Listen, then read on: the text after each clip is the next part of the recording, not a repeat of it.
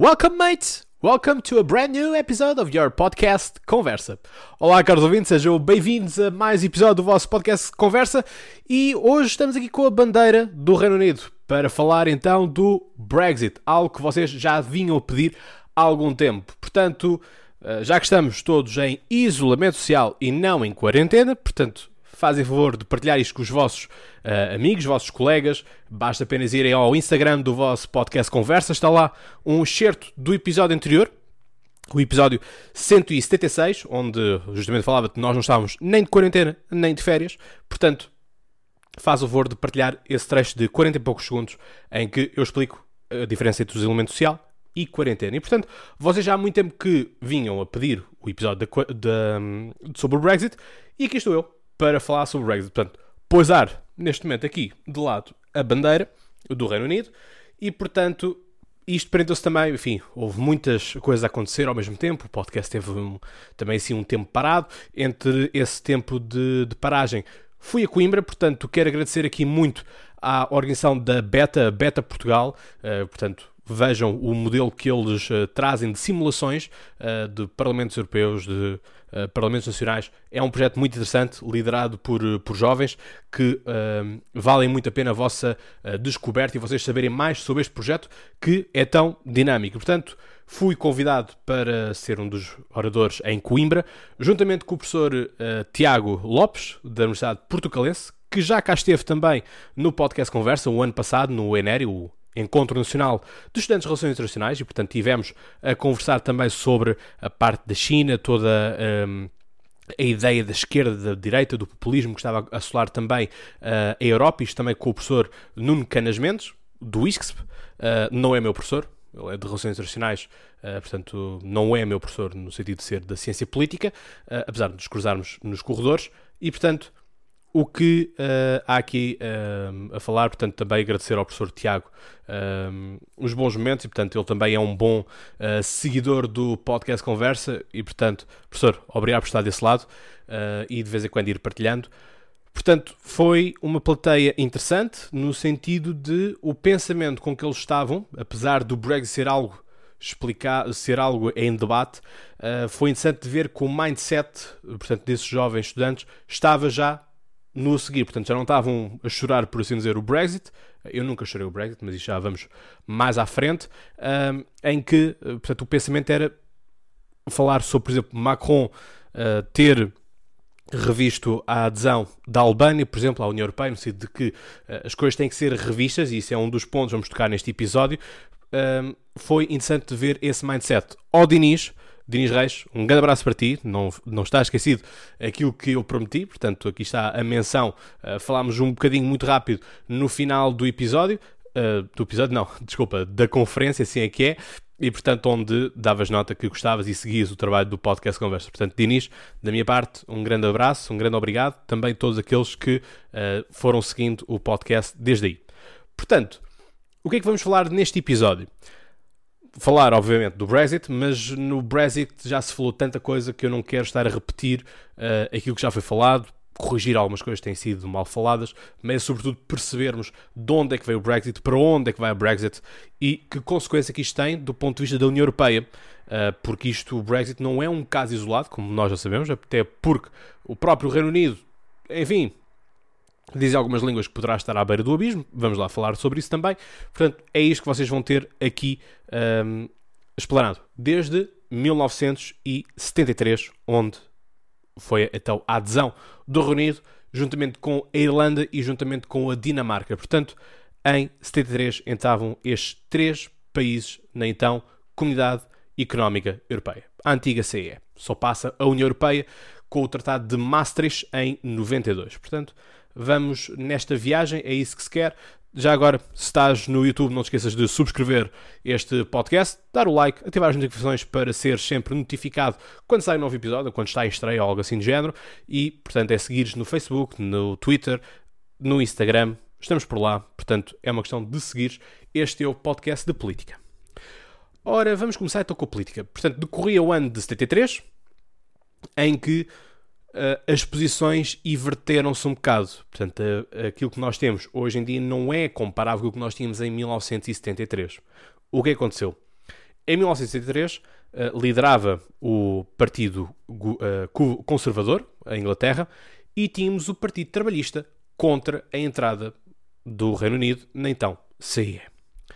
Hoje temos o papel inverso, portanto temos os trabalhistas, o Corbyn a querer entrar, uh, melhor, fez campanha para uh, o Remain. Isto nós já tínhamos uh, em 1975, portanto, dois anos depois, o, Bre o Brexit já teve para acontecer. Portanto, isto houve várias uh, nuances, várias ideias e a linha ideológica mantém-se quase sempre a mesma no sentido do argumentário de porque que nós teremos que sair da União Europeia, que a União Europeia não faz sentido para os ingleses. De que forma? Sempre a ideia dos imigrantes, sempre a ideia da, da taxação e do dinheiro comunitário que deve ser entregue à União Europeia. Portanto, era algo que os, um, os ingleses não gostavam muito. Também não gostaram da ideia de a Libra ficar correlada ao marco alemão. Portanto, o euro, para todos os efeitos, meus amigos, é o marco alemão. O marco alemão, na altura, era que pautava as dinâmicas europeias. Portanto, um, desenganem-se que acham que o euro é uma nova moeda. O euro é uma adaptação do marco alemão. Portanto, não é por acaso que o Banco Central Europeu uh, também está em uh, Frankfurt. Portanto, Frankfurt é que está a máquina do, do dinheiro, por assim dizer, da Europa. E é isto que nós precisamos ter nuance. Então, em 1975, ficou-se na União Europeia 67,2% dos ingleses disseram que queriam ficar. Todas as províncias com exceção de duas, as Hébridas Exteriores e a Shetland, portanto, tudo isto muito a norte, duas ilhas muito a norte da Escócia, uh, foram as únicas que votaram maioritariamente para uh, o Brexit à altura, portanto, não ficar, sair da CE. Portanto, a maioria da população, na altura, quis ficar na CE uh, e, portanto, houve estas dinâmicas todas. E na altura, o Partido Trabalhista nos anos 80 e 90 vinha sempre com a campanha de teremos que sair da União Europeia eh, ou então CE, não, eh, não estamos aqui a fazer nada, não temos controle sobre as nossas taxas, não estamos uh, a cobrar os impostos que nós queremos, estamos sempre uh, a ter que validar tudo para Bruxelas, quando isso não faz sentido. A nível da, da história da União Europeia, a Inglaterra sempre ocupou ali um, um papel de não avançar. Portanto, sempre teve ali uma ideia muito uh, própria daquilo que devia ser uh, a União Europeia. Aliás, o, os próprios ingleses não vão assinar o acordo de Schengen, justamente por causa disso, que eles querem ter controle das suas fronteiras.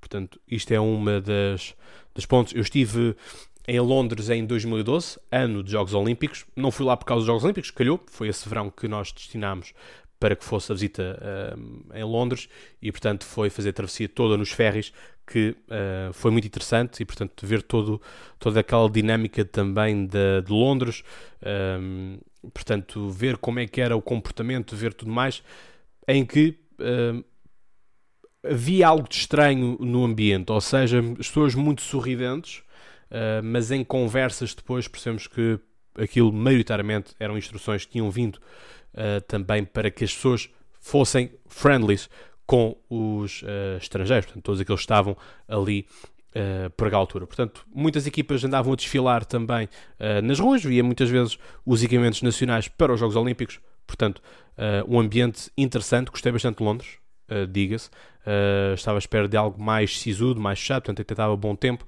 Uh, não apanhei uma pequena chuva quando estava na Tower Bridge, mas nada mais foi interessante. Portanto, quem puder e conseguir ir a, a Londres, aconselho vivamente. Ora bem, mais uh, sobre isto.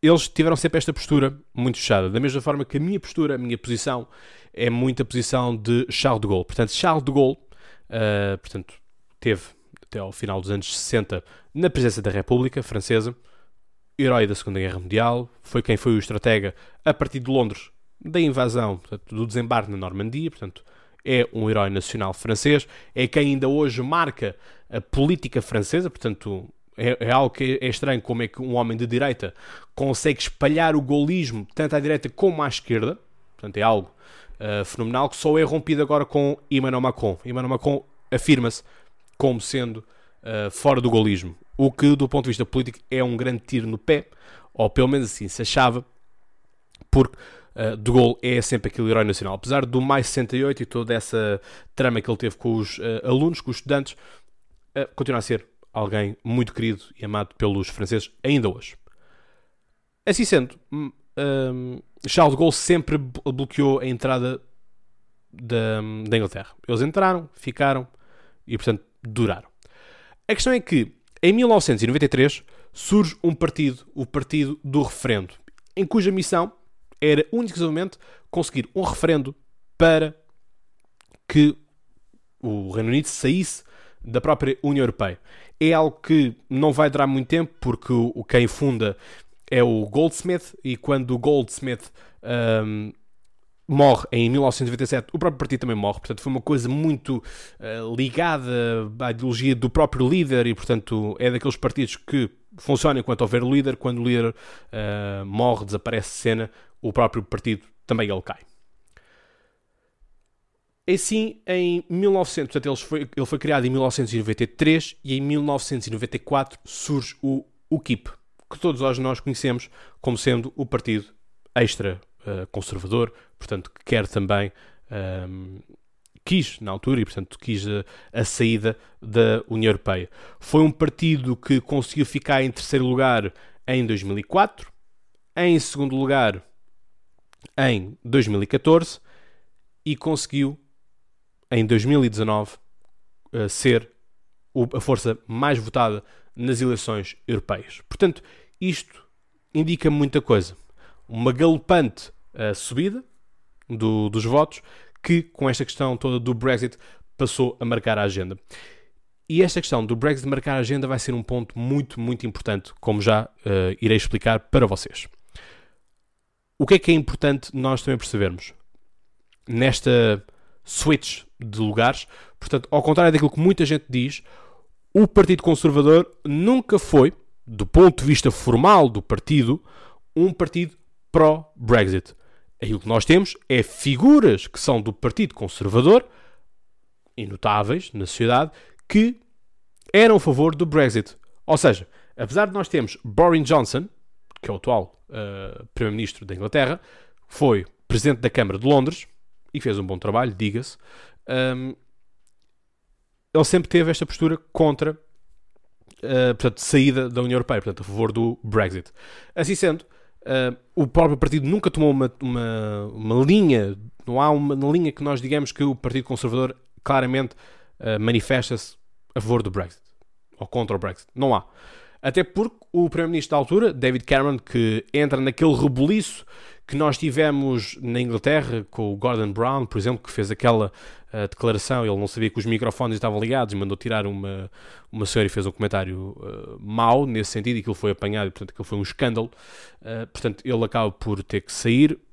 David Cameron entra assim em maio de 2011 e, portanto, vai levar todo o destino uh, da Inglaterra durante 5 anos, em que ele é a favor do Remain uh, e ele diz que caso o Remain perca, ele abandona o cargo de Primeiro-Ministro. Portanto, temos a saída de Cameron, porque o referendo é ganho com 51,8% dos votos, portanto, não é um, um sair tão categórico, tão linear quanto tinha sido, por exemplo, se formos a comparar os números, a representação de 1975, com os tais 67% dos votos a que queriam ficar, em que nós tivemos claramente uh, as zonas da Escócia e da Irlanda e da City de Londres a dizer que queriam ficar na Inglaterra, na, queriam ficar na União Europeia, ao contrário de, uh, do resto do país de Gales e da Inglaterra que queriam uh, que o Brexit se efetivasse. Portanto,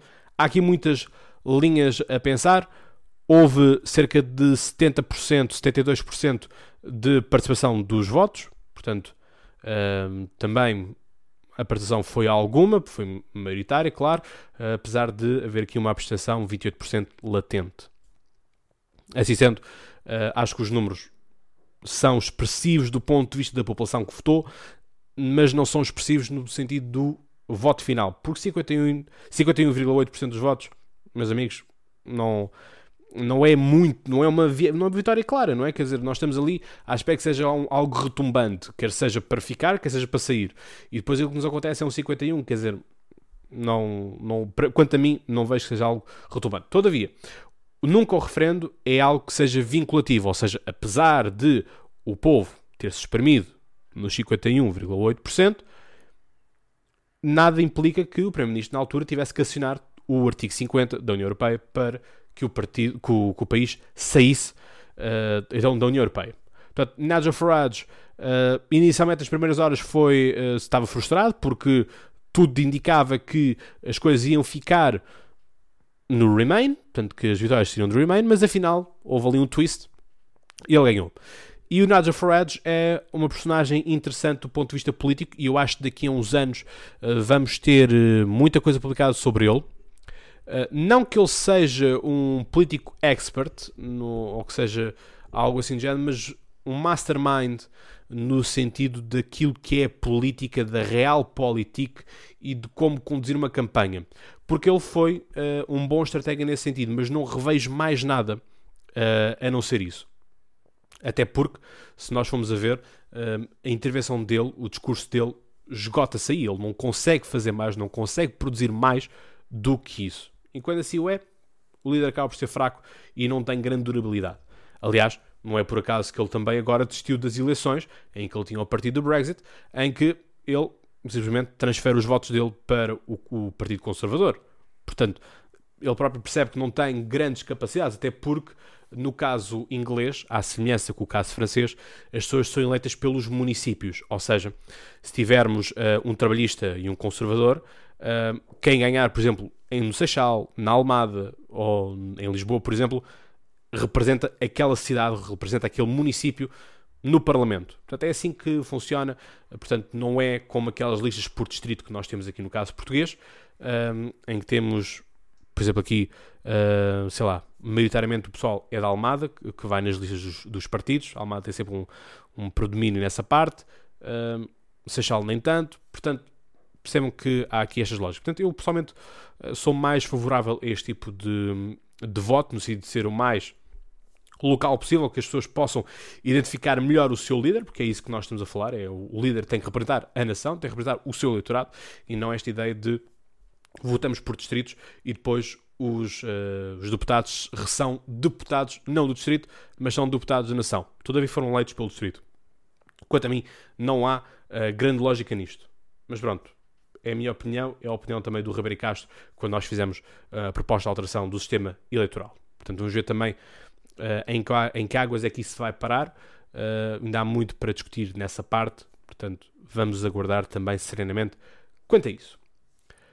Portanto, com tudo isto, Nigel Farage uh, disse, uma das intervenções que eu mais recordo dele, disse no Parlamento Europeu, quando todos os outros eurodeputados estavam um cara sisudo, ele disse: Pois é, agora já não se riem quando eu disse que ia tirar o Brexit da União Europeia. Pois não. E nisso, de facto, foi uma chapada de luva branca na arrogância da União Europeia. Atenção, estavas a falar a alguém que é profundamente europeísta, em que eu acho que a União Europeia, para funcionar, tem que ser de um Estado, tem que ser um Estado federal. Portanto, sou uh, federalista assumido. Assim sendo, a arrogância da União Europeia foi achar que nunca isto ia funcionar. Achar que nunca a Inglaterra, o Reino Unido, iriam ter coragem para desencadear todo este processo. Se quer que eu seja honestos, de todos os países que existem, era aquele, Reino Unido e a Hungria, por motivos totalmente diferentes, uh, onde seria possível essa desagregação do, uh, do projeto e do ideário europeu. Que isto já é um assunto latente. Pensa lá comigo. A partir do momento que um partido, com, com um país entra num, num projeto, como é então a CE, e dois anos depois já está a fazer um referendo algo de errado se passa nesse país. Porque não é normal. Porque não podemos pensar que uh, as coisas não nascem da noite para o dia. Portanto, uh, é algo que leva tempo. O diário europeu não está concluído. Aliás, tivemos uh, referendos de uma Constituição europeia que foram votados contra pela França e pela Holanda, que são países fundadores deste projeto europeu, na altura da CE.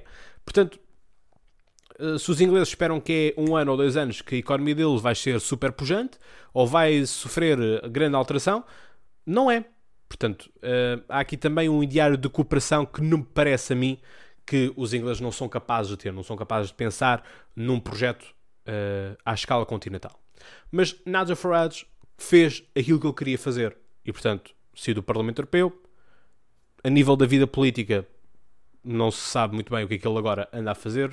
Uh, andou aí por, uma, por uns caminhos e, portanto, já saiu de outros. Uh, vamos, vamos esperar, porque políticos destes são camaleões, são populistas, aparecem no momento, mas atenção, há muitas faculdades e, portanto, por que não ter uh, como professor alguém assim?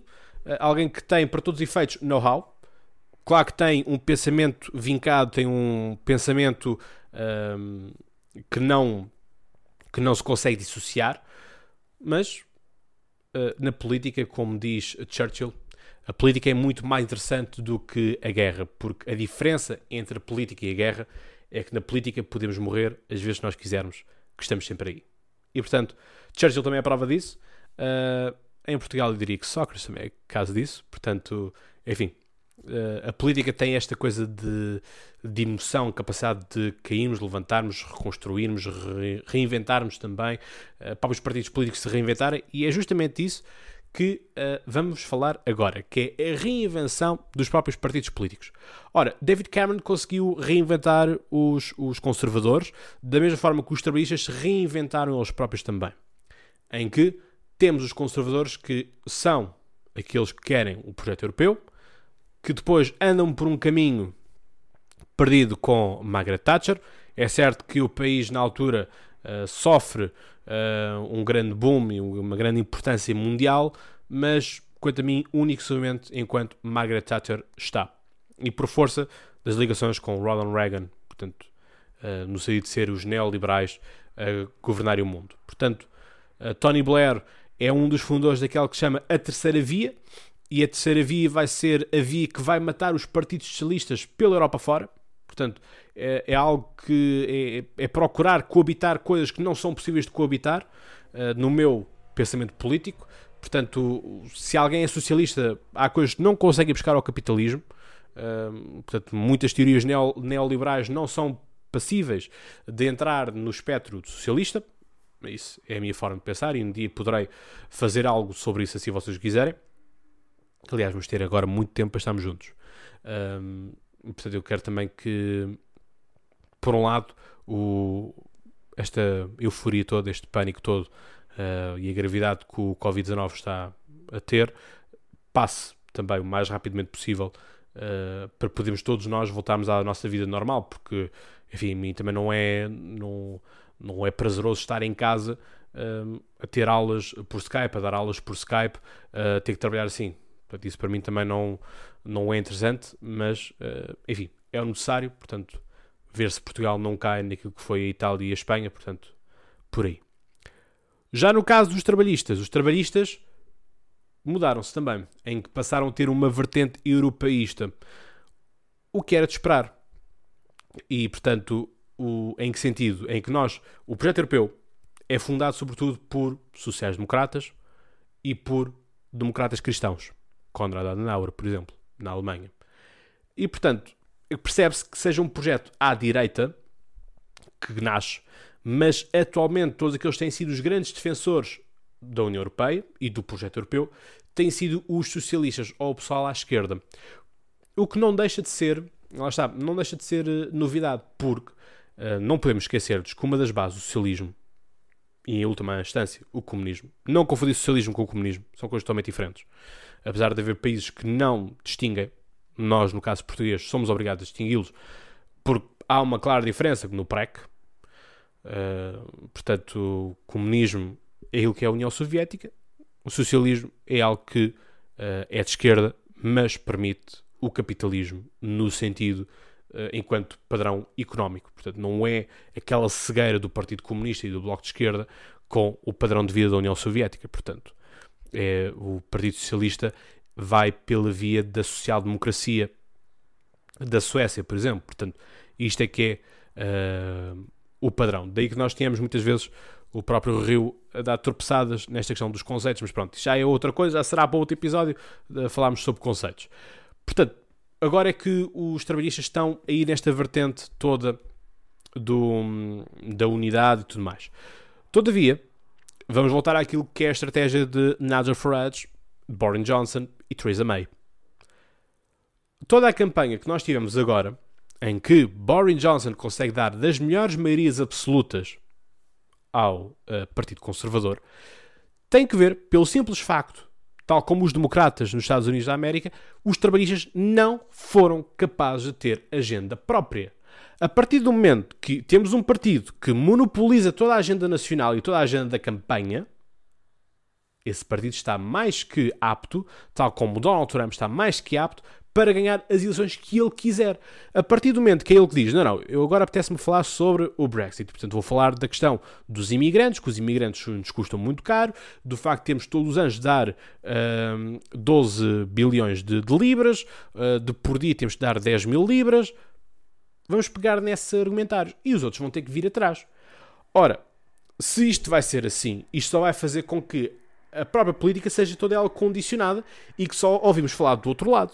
Só ouvimos falar dos conservadores isto, conservadores aquilo. Ok, os conservadores são maus, certo. Então e tu que és bom, vais falar do quê?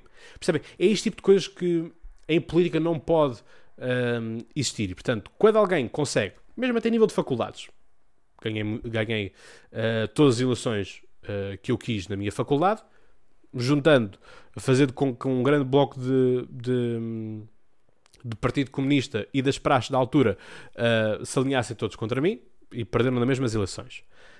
Esta é que é a estratégia, é marcar a agenda, é fazer com que aquela figura seja falada todos os dias, que a agenda daquela figura seja falada todos os dias.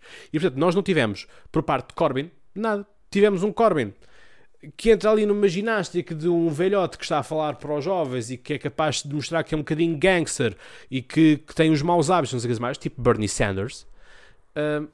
E depois temos o, o Boris Johnson que tem capital político, porque foi Presidente da Câmara de Londres, porque tem uma posição vincada, porque percebe que maioritariamente do pessoal é a favor do Brexit e os trabalhistas não foram capazes de perceber que quanto mais se falasse do Brexit, quanto mais o Brexit fosse arrastado, mais benéfico isso seria para os conservadores. Porque depois o pessoal também chega a um ponto da exaustão, em que é do estilo, pá, eu estou aqui a trabalhar para, para, para que nós fiquemos aqui na União Europeia, ah, mas isto não, vou, estou a fazer trabalho para nada, porque ninguém vai continuar na União Europeia, porque ninguém quer saber do projeto europeu, e portanto, aqueles que são os resilientes acabam por perder a resiliência toda. E obviamente que aqueles que são os mauzinhos, que nós apelidamos numa perspectiva manicaísta da política, os mauzinhos ganham. Óbvio, são mais inteligentes, conseguem ser mais rápidos. E eles ainda não perceberam. Portanto, Corbyn, uh, a bem do Partido Trabalhista, sai do, do Partido Trabalhista. Portanto, Boris Johnson uh, sobe depois ao poder e agora temos neste impasse do acordo ou não acordo. Eu, para ser muito sinceros, e já se fala da possibilidade de o Reino Unido voltar a entrar. E isto, tal como eu disse, em Coimbra, não acho que seja lógico, não acho que valha a pena estarmos à espera do Reino Unido. Pá, bons amigos e não sei o quê, cada um vai à sua vida. Portanto, temos que preocupar-nos agora é com o quem está cá, porque quem cá está é quem faz falta. E portanto, temos 27 países, países que alguns estão em dificuldades, alguns também estão em derivas uh, ideológicas, que estão sem noção do projeto europeu, e é com esses nós temos de nos preocupar. Porque senão, se um sai, saem todos a seguir também. Quer dizer, isto não pode ser uma manada em que se abriu a porta e agora vai tudo. Porque senão estamos mal. E assim é que este projeto europeu se devia de reforçar. E não é pensarmos já, não, temos que pôr a Turquia, temos que pôr uh, a Albânias e as Sérvias e as Bósnias da vida. Nada disso. É consolidar o, o projeto europeu, reforçar as regras, tal como Emmanuel Macron está a querer fazer, e bem, que a ideia de pá, esta é a nossa casa, na nossa casa mandamos nós. E portanto, se tu queres entrar na minha casa, podes entrar, mas tens que uh, quando entras tens de descalçar-te, uh, vais ter que cumprimentar toda a gente, whatever. São as regras das casas. E, portanto, na União Europeia é isto. É, somos a favor da União Europeia, temos esta perspectiva da União Europeia e o projeto europeu é unidade entre todos. Não é como temos no caso da Hungria, família do Orban, que é contra a União Europeia, que a União Europeia não presta para nada, mas depois temos os amigos do Orban, os familiares do Orban, experimentam uma expressão, a sacar dinheiro da Europa para projetos pessoais. Então, a Europa é assim tão má, mas estamos a usar os fundos comunitários para proveito próprio. E o problema é que o Viktor Orban consegue serpentear todas as cláusulas, todas as regras que existem dos subsídios europeus. E portanto, eu não quero que hum, a União Europeia seja um albergue espanhol em que entra toda a gente, a gente se serve e, portanto, entram e depois saem e afinal gostamos à rasca, precisamos também do mercado, uh, porque o mercado comunitário é interessante, mas agora já não, porque nós queremos ter boas taxas da, União Europeia, mas queremos comercializar com os países que nós quisermos, sem que seja da ideia de se o Reino Unido comercializa, a União Europeia também comercializa. São este tipo de ideias que nós temos que perceber bem onde é que nós queremos ficar, o que é que nós queremos fazer. Porque só assim é que faz sentido. Porque a União Europeia é maior do que qualquer outro país. Tem ideais mais fortes e maiores do que qualquer outro país. Ouçam, não se esqueçam que até 1984 os eurodeputados eram indicados pelos parlamentos nacionais, em que os eurodeputados apenas podiam dar pareceres. Hoje em dia, escolhemos nós os nossos eurodeputados, os deputados podem votar a favor ou contra, só lhes falta neste momento ao Parlamento Europeu ter capacidade legislativa de criar projetos de lei. Porque neste momento a União Europeia, o Parlamento Europeu, só pode fazer coisas de acordo com aquilo que for já a iniciativa da Comissão Europeia, ou seja, do Executivo. Era a mesma coisa, agora os nossos deputados no Parlamento Nacional só poderem trabalhar as leis que o António Costa quer ou qualquer outro Primeiro-Ministro que lá esteja. Portanto, é isto que nós temos que perceber: é que tudo isto tem sido um grande desenvolvimento, é um projeto que está em desenvolvimento.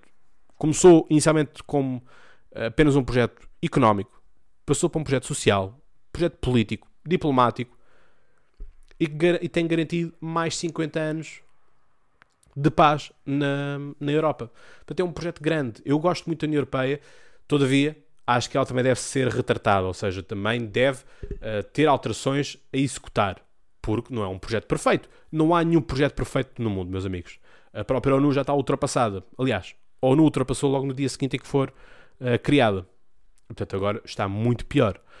Portanto, a nível do Brexit, para futuro, para concluir isto também, uh, não quero que, que, que a União Europeia se ajoelhe perante condições do Reino Unido, porque eles é que saíram. Portanto, quem agora tem que estar na mão de cima é a União Europeia. Portanto, se eles querem taxas, ok, vão ter taxas, mas vão ser as taxas que sejam mais benéficas para a União Europeia, porque agora uh, somos 27 contra 1. E mesmo esse 1 já são só 4. Não é? Porque é isto mesmo que, que nós temos que perceber. E foi algo que eu também disse em Coimbra. Isto é Reino Unido ou é Inglaterra mais 3? É que para umas coisas é Reino Unido, mas para outra coisa é Inglaterra mais 3. Em que a Irlanda do Norte fica de fora, País de Gales fica de fora e a Escócia fica de fora. Portanto, isto tudo vai levar também a intensificação por parte dos escoceses do seu projeto de, de independência, porque lá está, a Escócia quer pertencer à, à União Europeia, porque a Escócia per si não tem capacidade autónoma para tal, portanto, levanta aqui uma, um problema, que eles querem ser independentes, mas também não têm grandes recursos. Aliás, como eu disse também em Coimbra, há que pensar porque é que a muralha de Adriano acabou ali a meio da Inglaterra. Os romanos não vão a sítios, ou não iam a sítios, onde não fosse possível, ou onde não houvesse recursos, ou onde não fosse hum, interessante lá ir. Por isso é que nós temos ali a muralha de Adriano, por isso é que nós chegamos ali à Germânia e paramos nas florestas, porque além das florestas não há mais nada. Por aquilo que é interessante, que é ali o vale uh, do Reno, não é? a Alsácia-Lorena, que é onde nós temos minério, aí fica-se, mas não se vai além disso, porque para o resto já é só madeira. E de facto é isso. Portanto, a União Europeia tem que se fortalecer. Há que, uh, neste acordo, este acordo também agora está em suspenso por causa do Covid-19. Portanto, tudo isto ainda está a amadurecer. O próprio União Europeia, eu acho que ainda está a recuperar do que é que deve fazer. Uh, e lá está, o Covid-19 está a monopolizar neste momento a política toda internacional e, portanto, estamos mais preocupados em criar planos de contingência para os países, planos de recuperação económica para os países e, portanto, o, Brexit, o próprio Inglaterra também está a pensar um bocado nisso. Um, e portanto também não há grande interesse. Até porque Boris Johnson também quis um hard Brexit, ou seja, um, uma saída sem acordo. Deixem-no ficar com isso. Pá, sério, deixem, não vale a pena irmos lá repescá-lo. Portanto, é isto. No futuro, ah, isto obviamente também levantou problemas uh, e foi uma, uma das questões levantadas pelos estudantes é como é que ficava agora as Irlandas. Para as Irlandas já passámos um bocado daquilo que foi uh, os acordos de Sexta-feira Santa, portanto a religião ainda é um grande fator uh, na zona e é algo importante nós temos de ter em conta nisso, mas não vejo que a curto prazo as Irlandas se juntem. No futuro, onde as coisas estiverem mais um, apagadas, em que já não hajam tantos netos dessa sexta-feira, dos acordos de Sexta-feira Santa, que as coisas possam melhorar. A nível da União Europeia, é fazer um acordo, é fazer uma reflexão interna de o que querem. Uh, Macron está com a pica toda, a Alemanha vai mudar de liderança, vamos ver o que é que vem daí também, porque uma coisa é negociar com Merkel, já sabemos os jogados todos de Merkel, o que importa é saber quem é que vem de lá, mas também quem é que vem da Itália, porque a Itália vai ter que uh, também buscar um bocadinho daquilo que é a sua, a sua orientação. A Holanda também tem alguma palavra a dizer, portanto, também estão em, em alinhamentos internos e, portanto, vamos ter que aguardar muito. Mas, a nível do Brexit, é isto. Vamos ter agora uh, passos uh, vistos que vão ter que ser pedidos, acordos de adaptação do mercado de trabalho, porque temos outras nacionalidades que não que não uh, portanto, a inglesa operar nos trabalhos, isto mesmo até na, no futebol, na Premier League foi um, um, problema por causa dos jogadores estrangeiros jogarem nos clubes ingleses, portanto, ainda vai haver um período de adaptação a tudo isto, em que nós temos muitos portugueses lá, portanto, aquilo que eu acredito que vai ser feito é que vão ser feitos acordos individuais entre países e não enquanto bloco da União Europeia, porque é isso que um, a Inglaterra também quer, porque a Inglaterra também vê que dentro da União Europeia existem povos de primeira, povos de segunda e povos de terceira. Ou seja, aqueles que nos interessam ter como imigrantes, certamente eles quererão ter franceses, alemães, uh, portugueses, espanhóis, italianos a trabalhar, mas se calhar não vão querer ter eslovenos, eslovacos, checos, húngaros e polacos e romenos e búlgaros. Ou pessoal que seja, uh, portanto, segunda gerações de sírios uh, e turcos na, na Europa. Portanto, eles também vão agora ser mais ativos, até porque eles têm um mercado que é a Commonwealth, mas a Commonwealth não chega para todos, meus amigos. Portanto, desenganem-se acharem que o Império consegue viver sozinho. Não consegue. Portanto, esta é a minha análise. Espero que tenham gostado. Espero que, enfim, tenha respondido a alguma das vossas questões. Se tiver alguma questão, já sabem, é enviar mensagem para o Instagram, para o Facebook, para o Twitter do vosso podcast Conversa, ou uma questão, alguma explicação uh, a ser dada a posteriori. Não tem problema nenhum com isso. Uh, na caixa de comentários também, se quiserem deixar algumas anotações à vontade, para eu também ler e saber a vossa opinião sobre isso. Eu tenho esta minha postura, é o meu posicionamento em relação à União Europeia, o meu posicionamento em relação também à própria uh, Inglaterra. Portanto, foi explicado lá, logo desde o início. Portanto, é isto. Espero que tenham gostado. Já sabem, a nível de anotações para o Covid-19, fiquem em casa, uh, criem projetos, aprendam línguas, vejam filmes, estudem, uh, leiam, ouçam o podcast também. Enfim, têm a partir deste momento 178 episódios para explorarem, portanto é uma questão de andarem para trás e ver também algumas coisas. Aliás, eu já tinha falado algumas vezes uh, do Brexit, não diretamente, mas uh, uh, por alguns tópicos ou comentários de 5 minutos, quase assim de género, na rubrica que existia na altura que era o Pokerlítica. Portanto, é isto que eu tenho para vos dizer. E, portanto, como vocês sabem, mais que de cor, até lá tenham boas conversas and stay safe. Stay at fucking home. Tchau.